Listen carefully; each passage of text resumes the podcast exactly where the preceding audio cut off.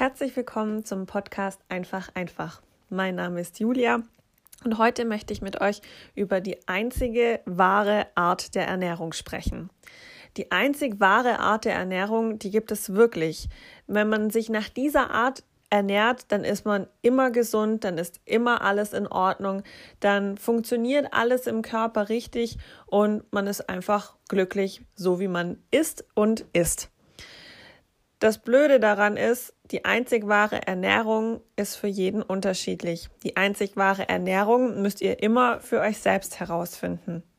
Die einzig wahre Ernährung bekommt ihr nicht von irgendeinem Guru vorgesprochen, von einem Ernährungsberater aufgedrückt oder sonst irgendwas. Die einzig wahre Ernährung oder die einzig wahre Art der Ernährung müsst ihr für euch selber herausfinden.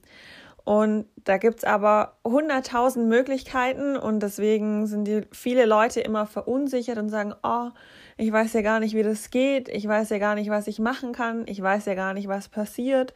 Was auch ganz oft kommt, ist dann, sie essen einmal ein Produkt und dann heißt, oh, ich glaube, ich habe dafür eine Intoleranz, weil es irgendwie im Magen sich hin und her geschoben hat, weil der Körper das eventuell einfach auch noch gar nicht kennt. Und der Körper ist einfach sehr ein Gewohnheitstier. Er möchte halt irgendwie schon oft die gleichen Sachen bekommen und ist auch zufrieden, wenn er die gleichen Sachen bekommt. Wenn die gleichen Sachen aber gleichbleibend nicht gut sind, dann tut es halt tendenziell dem Körper auf lange Sicht halt auch nicht wirklich gut. Und jetzt habe ich gedacht, ich versuche euch mal so ein bisschen ein paar Ideen zu geben, weil viele ja über Ostern dann oft sagen, oh, ich habe irgendwie zugenommen oder ich fühle mich unwohl mit dem, was ich gegessen habe. Ähm, und da habe ich gedacht, ich schaue mal, was ich da für euch ähm, ein bisschen zusammentragen kann. Zum einen möchte ich euch erstmal ans Herz legen das Thema Intervallfasten. Intervallfasten ist bestimmt nicht für jeden was.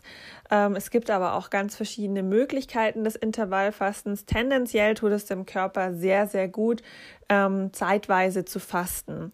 Das bedeutet beim Intervallfasten oder wie es jetzt neudeutsch auch Intermediate Fasten heißt, ähm, man hat eine Zeit am Tag, in der man essen darf und in der isst man auch ganz normal.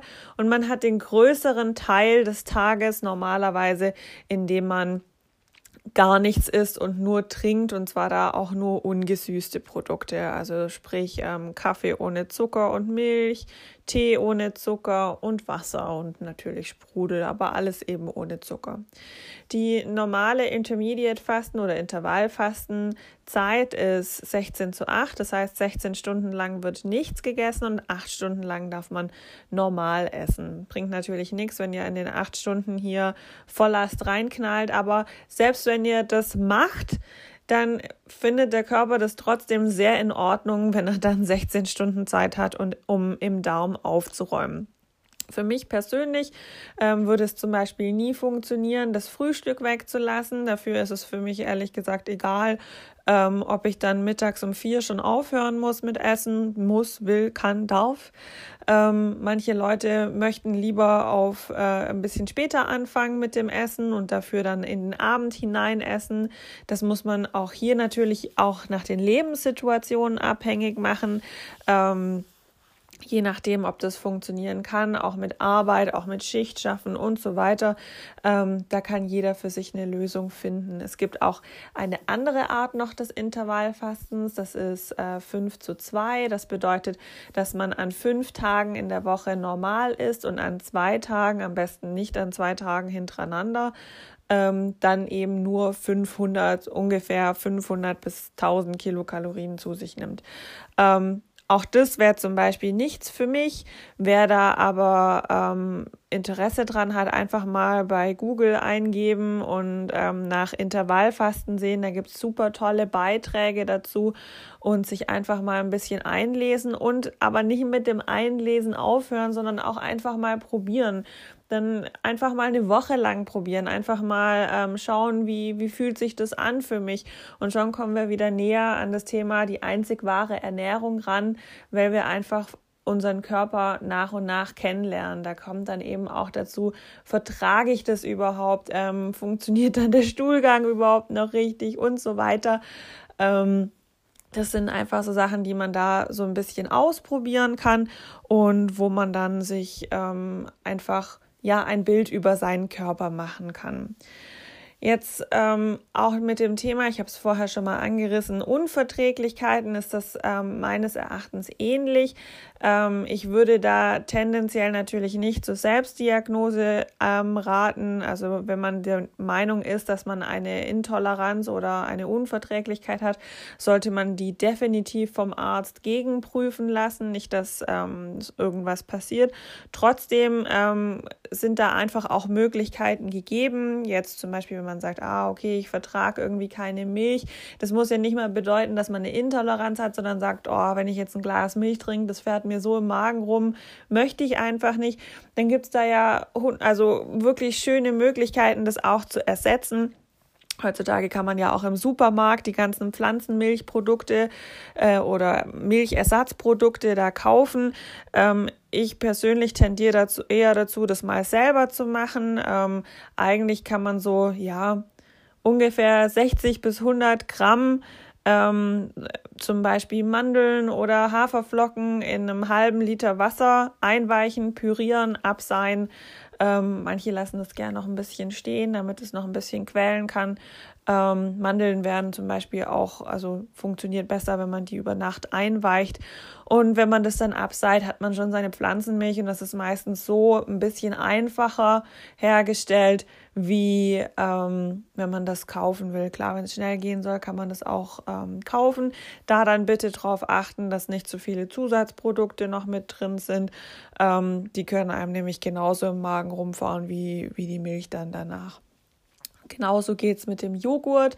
Wer jetzt sagt, ähm, oh, Joghurt vertrage ich irgendwie nicht so oder möchte ich nicht essen, zum Beispiel weil ich die äh, vegane Ernährungsform gewählt habe, dann kann man seine Pflanzenmilch zum Beispiel auch ganz dick machen ähm, und kann das dann als ähm, Joghurtersatz verwenden. Oder man kann sogar diese, diesen, also diese eingedickte äh, Milch nachher auch mit ähm, Milchsäurebakterien ähm, versetzen und das Ganze dann zwölf Stunden stehen lassen. Dann bekommt man ein ähnliches, also saures, also nicht, also nicht sauer, sauer, sondern ein bisschen sauer, so wie Joghurt eben ähm, und genauso von der Konsistenz eben. Also da ist auch ähm, ganz viel dabei. Wer jetzt zum Beispiel sagt, oh, ich ähm, ich, ich muss immer so viel essen, ich muss immer ganz viel Brot essen oder ganz viel Nudeln essen oder allgemein diese ganzen weißen Kohlenhydrate, da kann man ja zum Beispiel auch mal drüber gucken und sagen, okay, zumindest die Hälfte davon könnte ich ja einfach mal mit Vollkornprodukten ersetzen. Da gibt es ja jetzt heute auch die Möglichkeit, ähm, ja, ganz, ganz tolle Vollkornprodukte zu kaufen, die jetzt nicht total äh, staubig schmecken oder im besten Fall auch da ähm, einfach mal selber ähm, im, im Internet schauen, kann ich mir da irgendwie ein Vollkornbrot raussuchen. Ähm, wer meinem Instagram-Profil folgt, der weiß, dass mein äh, Lieblingsstar von also GU, also Küchengötter, das 5-Minuten-Brot ist. Da könnt ihr einfach auch im, in meinem Instagram und meinem Facebook-Profil mal schauen. Da gibt es ein ganz tolles Rezept. Das geht fünf Minuten zum Zusammenmischen, Vollkornprodukte einfach in den Ofen rein, fertig. Also da bin ich schon. Ähm, so kommt man wirklich, wirklich schnell auch zu gesunden Sachen ran. Ja, dann gibt's ja auch noch immer die Möglichkeit zu sagen, oh, ich möchte jetzt was backen und ich brauche da einen Ersatz, zum Beispiel für ein Ei, wenn man jetzt an Ostern die ganzen Eier verkocht hat und ähm, sagt, oh, ich möchte jetzt aber noch einen Kuchen, wie kann ich da was ersetzen?